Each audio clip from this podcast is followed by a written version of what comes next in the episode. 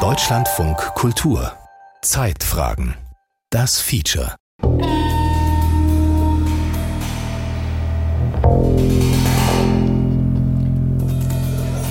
Da ist das ausbruchsrelevante Werkzeug. Eisensäge, Pfeile, Metallbohrer, hier sind spezielle Bitsätze, auch Sicherheitsbits, Cuttermesser. Wenn das rausgenommen wird, wir haben den Namenssteller für die Gefangenen, die müssen das hinhängen, sagen uns Bescheid. Wir nehmen das mit und dann wird das nachher, sobald das wieder zurückkommt, wird das von uns überprüft auf Vollzähligkeit. Vor dem Büro von Meister Torben Klopsch steht ein Metalldetektor. Drinnen zwei Schreibtische, eine Sitzecke mit Kaffeemaschine, vergitterte Fenster. An einer Wand hängt das ausbruchsrelevante Werkzeug.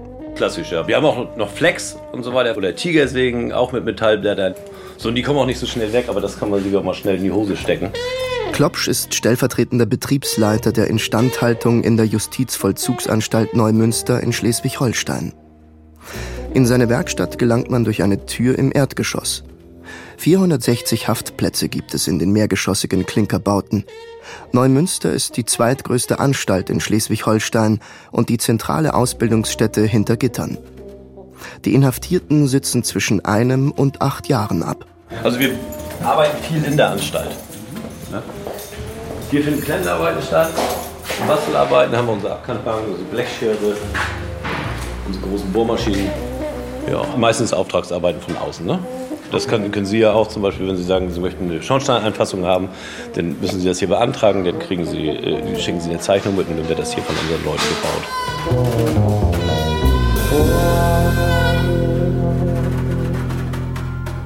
Lohndumping hinter Gittern. Der Wert der Gefängnisarbeit. Ein Feature von Timo Stukenberg. Einmal rein. Ja, sieht man gerade, werden alle abgesondert, ne? Yvonne Radetzky ist Vorsitzende der Bundesvereinigung der Anstaltsleiter und Anstaltsleiterinnen im Justizvollzug und leitet die JVA Neumünster. Ja. Hier ist ein Radio zu hören? Oder? Ja. Das ist ein Radio zu hören. Auf dem Weg zu den Betrieben kommt ihr gerade eine Gruppe Gefangener aus der Schlosserei entgegen. Es ist Mittagspause. Die Gefangenen rücken zum Essen aus. Vorher werden alle mit einem Metalldetektor überprüft. Genau, hier sind jetzt in euren Werkstattgebäude und hier ist überall Ausbildung. Also das ist hier Schlosserei Maschinenbau. Dann kommt jetzt gleich die Tischlerei, Mahlzeit. Und dann haben wir da hinten noch äh, Trockenbau und Maurer. In Deutschland arbeiteten zum Stichtag 31. März 2020 mehr als 34.000 Inhaftierte. Das ist mehr als jeder zweite Gefängnisinsasse. Offiziell befinden sie sich in einer Resozialisierungsmaßnahme und gelten daher nicht als Arbeitnehmer, auch wenn sie rund 30 Stunden pro Woche arbeiten.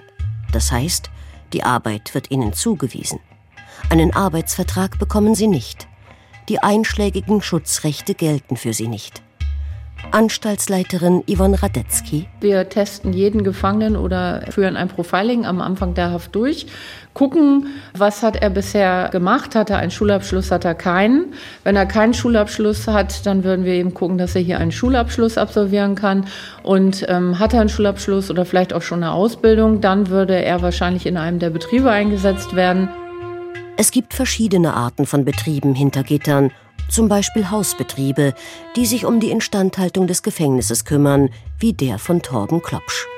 Auch die Küche und die Wäscherei zählen in der Regel dazu. Dann gibt es dann noch die Eigenbetriebe, das heißt, da werden Gefangene eingesetzt, um zum Beispiel hier für die Anstalt was herzustellen oder auch für externe Unternehmen was herzustellen. Das heißt, wir und arbeiten dann vielleicht als Subunternehmer für ein externes Unternehmen. Vorwiegend ist es aber eher so, dass wir für uns fertigen. Also für uns heißt nicht nur für die Anstalt, sondern auch für ähm, andere JVA im Land oder auch in anderen Bundesländern, wie zum Beispiel Haftraummobiliar. Je nach Bundesland stellen die Gefangenen Möbel für sämtliche Behörden in einem Bundesland her. Und dann gibt es noch die sogenannten Unternehmerbetriebe. Das sind häufig ganze Werkhallen, in denen die Gefangenen für private Unternehmen arbeiten. Und so ein ganz beliebtes Beispiel ist hier für Schleswig-Holstein die Herstellung dieser Plopverschlüsse von den Flensburger Flaschen. Ähm, das können aber irgendwelche Schellen sein. Also bei uns äh, bewegt sich das eher so bei ein, zwei Unternehmern. Auch Sascha war in der JVA Neumünster inhaftiert. Ich treffe ihn im Juni 2020 in der Reso-Hilfe Lübeck, einer Hilfseinrichtung für Haftentlassene. Er war wenige Monate zuvor entlassen worden und fand danach keine Wohnung. Er kam bei der Reso-Hilfe unter, um nach der Haft in Ruhe sein Leben zu sortieren. In der JVA Neumünster hatte er als Werkzeugschleifer gearbeitet. Also ich weiß, dass in der Schlosserei ganz viele Grills hergestellt werden aus Edelstahl. Hm, ich nehme an, dass da auch viele private Bestellungen sind. Und ansonsten äh, haben wir halt auch für ortsansässige Metallverarbeitungsbetriebe auch für andere Schlossereien produziert. Verschiedenste kleine Teile, ganz unterschiedlich. Sascha hat mir seine Lohnscheine aus der JVA Neumünster gezeigt. Für die Arbeit in dem Gefängnisbetrieb hat er pro Minute 3,32 Cent verdient. Bei einem im Gefängnis üblichen Arbeitstag von sechseinhalb Stunden kommt er mit Zulagen auf knapp 19,50 Euro. Ich weiß jetzt natürlich nicht, wie die Gesamtbilanz des Betriebes in der JVA aussieht. Aber ich für meinen Teil kann sagen, ich habe genauso engagiert gearbeitet wie draußen und ich konnte auch mit den Maschinen genauso viel schaffen wie draußen. Der Mindestlohn lag während seiner Haftzeit bei 9,35 Euro. Doch der gilt nicht für Gefängnisinsassen. Sascha bekam knapp zwei Euro pro Stunde. Warum verdient ein Facharbeiter in Haft für die gleiche Arbeit so wenig? Ja, das ist schwierig zu vergleichen mit draußen. Also ich habe ganz am Anfang so die Einstellung gehabt, dass es ja ein Hungerlohn ist. Es ist ja noch nicht mal Minimallohn. Das kriegen Leute, die draußen irgendwie Müll sammeln gehen, als Zwangsmaßnahme. Und das als Facharbeiter. Auch Florian, der in wenigen Wochen aus der JVA Neumünster entlassen werden könnte, verdient weniger als drei Euro pro Stunde. Er arbeitet während seiner Haftzeit im Betrieb von Torben Klopsch und macht dort neben der Arbeit seinen Meister. Ich habe als Geselle einen Minutensatz von 3,41 Cent, 2,70 Euro die Stunde. Und dann bin ich im Monat, ich bin halt schon Gutverdiener, weil ich halt Geselle bin und eine ziemlich hohe Prozentzahl habe, bin ich knapp bei 400 420, 440 Euro netto im Monat. Das ist weniger als der Regelsatz bei Hartz IV. Würde jemand draußen für diesen Lohn ohne Vertrag rund 30 Stunden arbeiten, wäre das vermutlich ein Fall für das Arbeitsgericht. Doch für Gefängnisse ist das gesetzlich so festgelegt. Laut den Strafvollzugsgesetzen der Bundesländer erhalten Inhaftierte 9 Prozent der sogenannten Eckvergütung, einem Durchschnittswert der Rentenversicherung. Er wird aus den Einkommen aller Versicherten berechnet. Heraus kommen Stundenlöhne zwischen einem und drei Euro, je nach Qualifikation. Viele Gefangene sind dennoch froh, arbeiten zu können, so wie Sascha. Die Arbeit hat mir einfach geholfen, den Tag schneller rumzukriegen, weil die Zeit einfach gefühlt schneller rumgeht, wenn man arbeitet, als wenn man den ganzen Tag nur auf der Zelle hängt. Ich habe was Sinnvolles gemacht, ich habe noch ein bisschen Geld dazu verdient, wenn es auch nicht viel war. Das war so mein Hauptziel. Tatsächlich sind Inhaftierte, die tagsüber keiner Arbeit nachgehen, größtenteils in ihrer Zelle eingeschlossen, sagt Anstaltsleiterin Radetzky. Und was ist denn die Alternative? Muss man ja auch mal ganz ehrlich sagen. Soll der Gefangene, ich sage jetzt mal ganz äh, unverhohlen, auf dem Haftraum verstümmeln? Das will man ja auch nicht, sondern er soll ja sinnvoll sozusagen den Alltag gestalten. Darum geht's ja. Und er soll ja auch sinnvoll lernen, dass man mit normaler Arbeit, ohne dass man eben vielleicht illegale Geschäfte tätigt, auch äh, seinen Lebensunterhalt bestreiten kann. Es gibt aber noch einen anderen Grund, warum Gefangene zu Niedriglöhnen arbeiten. Sie haben keine Wahl. Zwangsarbeit im Gefängnis ist laut Grundgesetz ausdrücklich erlaubt. In zwölf Bundesländern sind Gefangene gesetzlich zur Arbeit verpflichtet. Weigern sich die Gefangenen, können die Gefängnisse Disziplinarmaßnahmen verhängen. Dann ist zum Beispiel der Fernseher für ein paar Wochen weg. Arbeit ist aus Sicht des Staates das wichtigste Resozialisierungsinstrument hinter Gittern. Die Idee, wer in Haft gelernt hat zu arbeiten oder es wenigstens nicht verlernt hat, der kann auch nach seiner Entlassung für seinen Lebensunterhalt aufkommen und wird nicht wieder straffällig. Sascha hätte das nicht gebraucht, sagt er. Naja, also was den Job angeht, da ging es drin wie draußen im Grunde weiter, genauso wie vorher auch. Aber ob ich jetzt im Knast gearbeitet hätte oder nicht, das war völlig unabhängig von meinem Willen, nicht wieder straffällig zu werden. In der Begründung für das schleswig-holsteinische Resozialisierungsgesetz steht, die Arbeit in Haft solle den Gefangenen den Wert von Arbeit vermitteln. Kann das gelingen? Zumal bei dem Lohn? Die Leiterin der JVA Neumünster, Yvonne Radetzky, ist skeptisch. Also wenn jemand arbeitet und merkt, auch wenn er die Arbeit gerne macht, dass er aber am Ende des Monats nur wenig Geld bekommt, dann wird er sich das, glaube ich, über kurz oder lang überlegen, ob er denn dieser Arbeit weiter nachgeht oder ob er lieber etwas wählt, womit er mehr Geld verdient. Und das können dann natürlich auch gleich wieder illegale Dinge sein. Ob Arbeit den Gefangenen bei der Resozialisierung hilft, lässt sich nur schwer überprüfen. Studien dazu gibt es nicht. Wie viele Entlassene hinterher einen Job bekommen, das weiß auch Yvonne Radetzky nicht. Sascha hatte sich schon aus der Haft heraus auf Stellen beworben. Er wollte wieder in seinem alten Beruf als Zerspannungsmechaniker arbeiten. Und ähm, da gab es aber überall Absagen nur. Ich habe auch ganz viele Adressen vom Arbeitsamt bekommen, wo ich mich gemeldet habe. Und ähm, war aber auch ja, zu 99 Prozent Absagen tatsächlich auch, ähm, weil ich halt auch in meinem Lebenslauf das drinne stehen habe, dass ich inhaftiert war, weil ich einfach offen damit umgehen möchte. Ich möchte mir nicht irgendeine Geschichte ausdenken für diese Lücke dann im Lebenslauf und wenn das irgendwie später rauskommt, werde ich rausgeschmissen, davon habe ich auch nichts.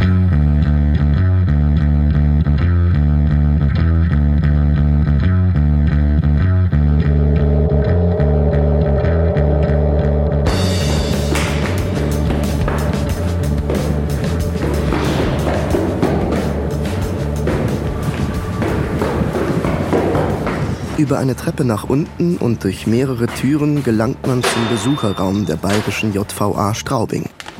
Die JVA Straubing ist ein Hochsicherheitsgefängnis. Hier sitzen Männer zum Teil lebenslängliche Haftstrafen ab. Auf dem Gelände befinden sich nicht nur mehr als 800 Haftplätze, sondern auch große Werkhallen, in denen Großkonzerne wie BMW und der Turbinenhersteller MTU Gefangene für sich arbeiten lassen. Ein Bediensteter führt in einen fensterlosen Besuchsraum mit Holztisch. Ja.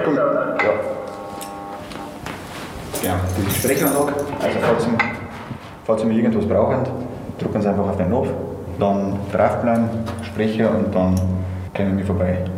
Also das andere das können Sie alles ignorieren. Okay. Nur das. Durch eine zweite gegenüberliegende Tür mit Sichtfenster wird Peter Roth hereingeführt. Der 62-jährige Glatzkopf reicht zur Begrüßung die Hand und legt einen vollen Aktenordner auf dem Tisch ab. Vier Jahre hat Roth für MTU gearbeitet.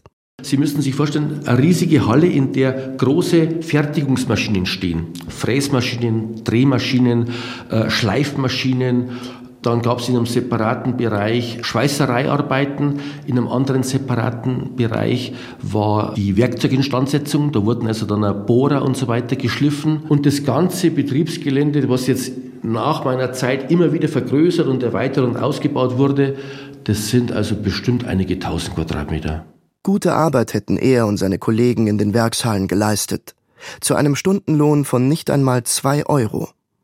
Das empfindet er zusätzlich zum Freiheitsentzug als eine weitere Strafe, zu der er nicht vom Gericht verurteilt wurde. Klar ist es eine finanzielle Strafe, denn wir haben ja diese äh, Schuldenregulierung oder diese Opferentschädigung oder auch Unterhaltsleistung zu zahlen. Wir wollen auch hier im Gefängnis ganz normal leben können und das Gefängnisleben ist ja nicht billig. Wenn wir einkaufen dürfen, dann gibt es nur einen Anstaltskaufmann und der ist meist über Jahre hinweg in der Anstalt vorgesehen und dieser Mann hat ein Monopol. Dinge des täglichen Bedarfs müssen sich Gefangene selbst kaufen. Dafür bekommen sie vom sogenannten Anstaltskaufmann eine Liste mit Produkten, die sie bestellen können. In den meisten Gefängnissen in Deutschland bestellen die Gefangenen bei der Firma Massak. Und zwar hat die Firma Massak, die hat jetzt im Zeitpunkt von September 2018 bis April 2022 ihre Preise um 16 Prozent erhöht. Und in der Zeit sind die Gefangenenlöhne äh, um 8 Prozent gestiegen oder in Euro ausgedrückt 1,06 Euro. Peter Roth hat gegen den niedrigen Lohn geklagt. Erst vor der Strafvollstreckungskammer des Landgerichts in Straubing, dann in nächster Instanz vor dem Oberlandesgericht in Nürnberg. Als beide Gerichte seine Beschwerde ablehnten, wandte er sich an das Bundesverfassungsgericht in Karlsruhe. Es ist nicht seine erste Verfassungsbeschwerde. Die Aktenzeichen seiner sechs Verfahren in Karlsruhe kann er aufsagen, ohne einen Blick in den dicken Ordner neben ihm zu werfen. Einige Verfahren hat er gewonnen. Das aktuelle könnte sein größtes sein. Die Firmen zahlen auch ordentlich. Nur die Anstalt gibt eben nichts her. Wenn dieses Geld also an uns fließen würde, dann hätten wir ordentliches Geld, dann könnten wir auch für alle anderen Kosten aufkommen. Und aus dem Grund denke ich eben, war diese Verfassungsbeschwerde dringend nötig. Zuständig für eine Lohnerhöhung bei den Strafgefangenen sind die Bundesländer und ihre Justizministerien. Doch dort sah man bislang offensichtlich keinen Anlass zum Handeln. Die Gefängnisse sind für die Landeshaushalte jetzt schon Minusgeschäfte. Der Justizvollzug kostete das Land Bayern im vergangenen Jahr rund 500 Millionen Euro, teilt das Justizministerium in München mit. Demgegenüber stünden Einnahmen von knapp 35 Millionen Euro, die die Gefängnisse mit der Gefangenenarbeit erzielen. Eine Lohnerhöhung lehnt das Ministerium aus einem weiteren Grund ab. Die Gefangenen hätten weniger Ausgaben als jemand draußen. Sie müssten zum Beispiel keine Miete zahlen. Kirstin Drenkan ist Professorin für Strafrecht und Kriminologie an der Freien Universität Berlin und forscht zum Strafvollzug. Man könnte jetzt natürlich sagen, ja, ja, das ist ja schon eingepreist in dem niedrigen Arbeitsentgelt. Aber andererseits ist es eben draußen schon auch so, dass ich von meinem Gehalt das erstmal abführen muss. Also mein Arbeitgeber behält nicht die Miete ein oder sowas. Und wenn ich äh, mit Geld umgehen können soll, dann zählt das eben auch dazu, dass ich weiß, erstens, wie viel verdiene ich im Monat, zweitens, welche Ausgaben habe ich davon zu berappen, mindestens. Gefangene seien weniger produktiv als Menschen, die draußen die gleichen Jobs verrichteten, argumentiert das bayerische Justizministerium. Es beruft sich dabei auf eine Studie aus den 90er Jahren, wonach die Produktivität der Gefangenen im Vergleich bei lediglich 15 bis 20 Prozent liege. Die wenigsten Gefangenen seien hochqualifiziert. Dazu kämen immer häufiger Sprachprobleme. Peter Roth will das Argument, dass Gefangene weniger produktiv seien, nicht gelten lassen. Die teils jahrzehntelange Zusammenarbeit zwischen Gefängnissen und privatwirtschaftlichen Auftraggebern beweise das Gegenteil. Wenn die Firma BMW, die hier Teile verpacken lässt, bei der Ausgabe der Teile ständig Reklamationen hätte, weil die irgendwie zu wenig sind oder falsch gepackt oder vertauscht oder was auch immer, dann würde ja so ein Premium-Hersteller wie BMW sagen, meine Herren, das geht nicht mehr.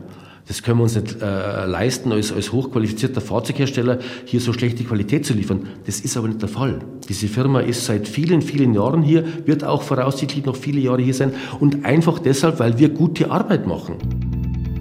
Manche Bundesländer werben mit dieser guten Arbeit auf ihren Websites um private Unternehmen. Baden-Württemberg zum Beispiel. Und auch Bayern und Schleswig-Holstein preisen ihre Gefängnisbetriebe als verlängerte Werkbank an mit sehr unterschiedlichen Ergebnissen. Mehr als ein Drittel der Gefangenen in Baden-Württemberg, Niedersachsen oder dem Saarland arbeitet für ein privatwirtschaftliches Unternehmen. In Bayern kommen auf einen Insassen in Ausbildung vier Inhaftierte, die für ein Unternehmen arbeiten. Dass es auch anders geht, zeigen die Beispiele aus Schleswig-Holstein, Mecklenburg-Vorpommern oder Bremen. Dort arbeitet nicht einmal jeder zehnte Gefangene für ein privates Unternehmen. Hier liegt der Schwerpunkt stärker auf Ausbildungs- und Qualifizierungsmaßnahmen. Das zeigt eine Statistik des Bundesjustizministeriums. Was ich bedenklich finde, ist, wenn es einen hohen Anteil an Arbeit in Unternehmerbetrieben gibt, weil das ganz häufig eben so eine einfachen Verpackungsarbeiten und so weiter sind. von denen hat man einfach nichts als Person, die das macht sagt die Kriminologin Kirstin Drenkan. Auf gewisse Art ist es, würde ich sagen, schon ungerecht. Also weil interessanterweise ja beide Strukturen mit Resozialisierung gerechtfertigt werden.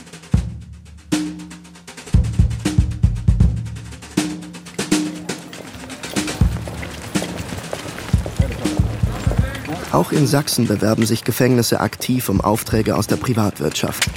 Im Oktober 2020 lädt das sächsische Justizministerium mit einem regionalen Unternehmerverband zum Unternehmenstag in die JVA Dresden ein. Nach einem Vortrag zu den Angeboten der JVA werden die Besucherinnen und Besucher durch hohe Werkshallen geführt. Ein Vollzugsbeamter, der die Gefangenen bei der Arbeit kontrollieren soll, steht am Tor einer Werkshalle, in der Möbel gefertigt werden. Und zwar, das ist ein Bereich von der Tischlerei. Ja, wir sind momentan in zwei Hallen vertreten. Hier ist einmal Zuschnitt, Säge und der Kantenautomat. Sprich, die Platten werden hier eingeliefert, werden zugeschnitten, auf Format gebracht und dann bekantet, wenn das notwendig ist. Dann fahren wir das Ganze in die Nachbarhalle und dann wird es dann komplettiert, zusammengebaut und fertig gemacht. Neben den Firmenvertreterinnen ist auch die sächsische Justizministerin Katja Mayer von den Grünen zu dem Rundgang gekommen. Es gibt äh, einige Kooperationen mit Unternehmen äh, von außerhalb in mehreren Anstalten. Das wollen wir aber auf jeden Fall auch ausbauen. Die Anstalt hier in Dresden hat äh, die meisten Kooperationen mit Unternehmen, äh, die sozusagen von außerhalb hier fertigen lassen.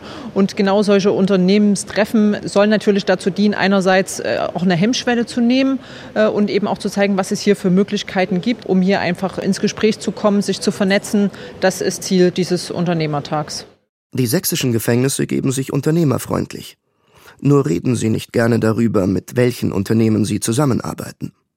Welche Firmen hinter den Mauern tätig sind, diese Information erfährt auch die Opposition im Landtag nur mit Zustimmung der Unternehmen. Das sind ja auch Unternehmen, die hier ganz klar in der Region angesiedelt ist. Es ist natürlich für den Mittelstand vor Ort eine Möglichkeit zu fertigen und eben nicht in äh, andere Länder eben solche Aufgaben auch outzusourcen. Also es ist schon auch für die sächsische Wirtschaft eine Win-Win-Situation. Mehr als 1000 Firmen lassen schätzungsweise in deutschen Gefängnissen Menschen für sich arbeiten. Die Namen der Firmen wollen fast alle zuständigen Landesjustizministerien geheim halten, um sie nicht zu verschrecken. Sie befürchten außerdem, dass die Unternehmen bei einer Lohnerhöhung abspringen könnten. Die Firma VD Ledermann und Co. GmbH ist eine dieser Firmen. In der sächsischen JVA Bautzen lässt sie Stifte der Marke Edding verpacken und geht damit ganz offen um. Eine Sprecherin schreibt in einer Mail Wir als VD Ledermann und Co. GmbH sehen uns in der sozialen Pflicht, Menschen mit Behinderung als auch Menschen im Strafvollzug im Alltag zu unterstützen. Dies erfolgt über die Vergabe von Konfektionierungsaufträgen. Darunter verstehen wir das Packen von verschiedenen aufwendigen Sets. Das Verpacken gebe den Inhaftierten eine gewisse Verantwortung und Routine, heißt es weiter in der Mail. Auf Nachfrage teilt das Unternehmen mit, eine Lohnerhöhung für die Gefangenen sei für die Firma kein Grund, ihren Vertrag zu kündigen. Eine angemessene Erhöhung der Löhne für Insassen würde unsererseits keine Auswirkungen auf die Zusammenarbeit haben. Hier überwiegen andere Vorteile, wie die örtliche Nähe, auch hinsichtlich unseres CO2-Abdruckes, die sehr gute und langjährige Zusammenarbeit, als auch die Unterstützung der Insassen bei ihrer Resozialisierung. Ein Spielzeughersteller aus Süddeutschland, der in mehreren Haftanstalten Gefangene beschäftigt, schreibt auf Anfrage, könnte er nicht in den JVAs produzieren lassen, müsste er Arbeitsschritte ins Ausland verlagern und könnte nicht mehr das Qualitätssiegel Made in Germany auf seine Spielwaren kleben. Ein Sprecher des Waschmaschinenherstellers Miele bestätigt, dass es günstiger sei, bestimmte Arbeiten in niedersächsischen oder nordrhein-westfälischen Gefängnissen ausführen zu lassen, als im Ausland. Zum Beispiel kommissionieren, verpacken, waschen. Die Gefängnisse seien günstiger als reguläre heimische Zulieferer, teilt der Miele-Sprecher mit. Die Konditionen, zu denen die Gefängnisse die Arbeit ihrer Inhaftierten anbieten, und oft auch die Namen der Vertragsfirmen zählen nach Angaben der meisten Justizministerien zu Betriebs- und Geschäftsgeheimnissen. Die Kriminologin Kirstin Drenkan das heißt also, was da wirklich bei rausspringt, kann man eigentlich nicht sagen. Ähm, das, was ich da aber zu sagen kann, ist, dass Unternehmerbetriebe, die im Vollzug produzieren lassen, das sind schon auch kapitalistische Betriebe. Das sind keine gemeinnützigen Vereine, die irgendwie mit einer schwarzen Null arbeiten oder durch Spenden finanziert werden, sondern das sind ganz große Unternehmen und die machen das nicht, weil die Vorstandsvorsitzenden so gute Menschen sind. Auf Antrag nach dem Informationsfreiheitsgesetz gibt die Berliner JVA Heidering einen geschwärzten Vertrag mit der Firma Steb heraus. Die Firma verkauft Dienstleistungen und Produkte aus dem IT- und Logistikbereich, darunter auch Radarsysteme. Sie ist laut ihrer Website in mehreren Anstalten aktiv. Nicht nur in der Fertigung, sondern auch im Betrieb von Gefängnissen. In der JVA Heidering beschäftigt sie laut Vertrag bis zu 280 Gefangene. Einer von ihnen ist Jens Schink. Er sollte dort Schrauben in vorgestanzte Löcher drehen, erzählt er am Telefon. Irgendwann habe er die monotone Arbeit nicht mehr ausgehalten. Wenn das jetzt wirklich was Ehrenamt, also so wie ein Ehrenamt wäre irgendwie, wo wir was richtig Sinnvolles machen, Omas betreuen, keine Ahnung, es gibt so viele. Und wenn wir auch nur eine, eine Blumenwiese sehen, weil wir Bienensterben haben, das wäre wenigstens ein bisschen was, aber das ist hier total sinnlos. Wir tun nur einem reichen Unternehmen dazu verhelfen, noch reicher zu werden. 230 Euro hätte er im Monat bekommen, wenn er jeden Tag hingegangen wäre. Für einige sei das im Haftalltag zu wenig, vor allem wenn das meiste Geld für Kaffee, Zigaretten und Drogen draufgehe. Die meisten machen es so, dass die halt Drogen sich reinschmuggeln lassen, die hier drin verkaufen, um dann irgendwie ein bisschen an Geld zu kommen. Das genau das Gegenteil ist von dem, was der Knast eigentlich machen sollte. Die Vorsitzende der Anstaltsleitervereinigung, Yvonne Radetzky, war im April bei einer Anhörung am Bundesverfassungsgericht. Es ging um das Verfahren von Peter Roth. Radetzky hat sich vor den Richterinnen und Richtern für einen höheren Lohn ausgesprochen. Denn jeder, der aus der JVA Neumünster entlassen werde, nehme im Durchschnitt einen Schuldenberg von 50.000 Euro mit in die Freiheit, sagt sie. Und das ist ja im Grunde auch die große Gefahr, dass jemand dann entlassen wird, weiterhin eine hohe Schuldenlast hat, aber selbstständig es nicht schafft, sozusagen weiterhin ähm, Arbeit zu haben und davon die Schulden zu tilgen. Aber das ist eben wichtig. Natürlich wird auch eine höhere, ein höheres Arbeitsentgelt nicht dazu führen, dass Gefangene diese Schuldenlast tilgen können, aber sie können vielleicht schon einen größeren Teil tilgen. Auch Kirstin Drenkan hält einen höheren Lohn für essentiell um die Startchancen nach der Haft zu verbessern. Im besten Fall würde ich sagen, ist eine Folge, dass vielleicht Verwandte draußen besser unterstützt werden können. Das ist wahnsinnig wichtig für die Resozialisierung, weil das eben das soziale Umfeld ist, in das man zurückkehrt und das einen auch unterstützt. Und wenn da die Stimmung gut ist, dann ist das natürlich besonders hilfreich. Wie viel Geld bei einer Lohnerhöhung für die Gefangenen bleibe, hat Drenkan am Beispiel des Mindestlohns vorgerechnet. Selbst wenn die Gefangenen für Unterkunft und drei Mahlzeiten am Tag zahlen müssten, blieben ihnen bei einem Mindestlohn von aktuell 12 Euro pro Stunde noch mehr als 12.600 Euro im Jahr übrig. Es würde immer noch Jahre dauern, um die durchschnittliche Schuldenlast abzubauen, aber es wäre nicht mehr ganz aussichtslos. Ganz anders rechnen die Gefängnisse. Wird der Stundenlohn um einen Euro erhöht, stiegen die Ausgaben der Haftanstalten um rund 49 Millionen Euro pro Jahr. Würden die Inhaftierten gar den gesetzlichen Mindestlohn von 12 Euro bekommen, entstünden Zusatzkosten von mindestens 440 Millionen Euro. Diese Mehrkosten müssten die Bundesländer zahlen. Im Falle einer Lohnerhöhung haben einige Bundesländer bereits angekündigt, einen Haftkostenbeitrag von den Gefangenen erheben zu wollen. Das heißt, die Gefangenen müssten für die Unterbringung bezahlen. Das wäre jedoch ein großer bürokratischer Aufwand, sagt Radetzky. Das Land muss dann mehr dafür aufwenden und der Steuerzahler eben auch quasi, also wir alle. Uns muss es das dann wert sein quasi, dass wir eben wollen, dass Gefangene ähm, wieder resozialisiert werden. So und ähm, ja, letztendlich ist es dann so. Sascha, der ehemalige Gefangene aus der JVA Neumünster, arbeitet mittlerweile wieder als Fachkraft an einer automatisierten Werkzeugmaschine, einer sogenannten CNC-Maschine. Nach seiner Entlassung hatte er zunächst in einer Zeitarbeitsfirma angefangen. Da gab es dann für 10 Euro so einen Produktionshelferjob, aber das war für mich okay. Und naja, 10 Euro sind auch mehr als 1 Euro die Stunde im Knast. Und dann hatte ich aber das Glück, dass ich nach sechs Wochen tatsächlich durch Mundpropaganda an den Chef geraten bin, ähm, wo ich jetzt arbeite und halt als CNC-Dreher sehr berufsnah wieder eingesetzt werde. Darauf hoffen auch Peter Roth und alle arbeitenden Gefangenen in den Haftanstalten. Sie hoffen aber auch, dass sie für ihre Arbeit im Gefängnis ordentlich bezahlt werden. Das Bundesverfassungsgericht wird in wenigen Wochen darüber befinden.